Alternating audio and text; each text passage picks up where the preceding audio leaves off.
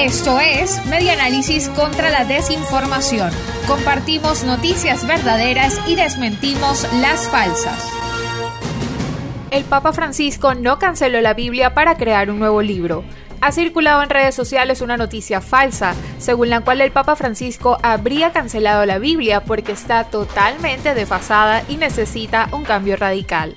El origen del bulo está en el sitio web satírico thereisnews.com, que en el mes de abril del año 2018 publicó una nota titulada El Papa Francisco cancela la Biblia y propone crear un nuevo libro.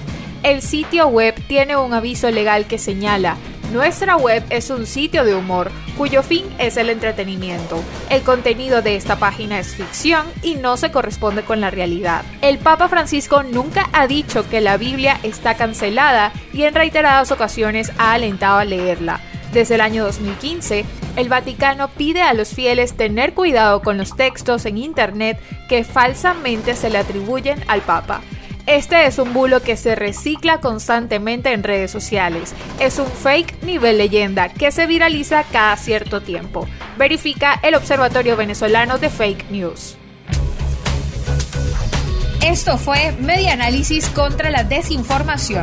Síguenos en nuestras redes sociales, en Twitter e Instagram en arroba medianálisis y nuestra página web medianálisis.org.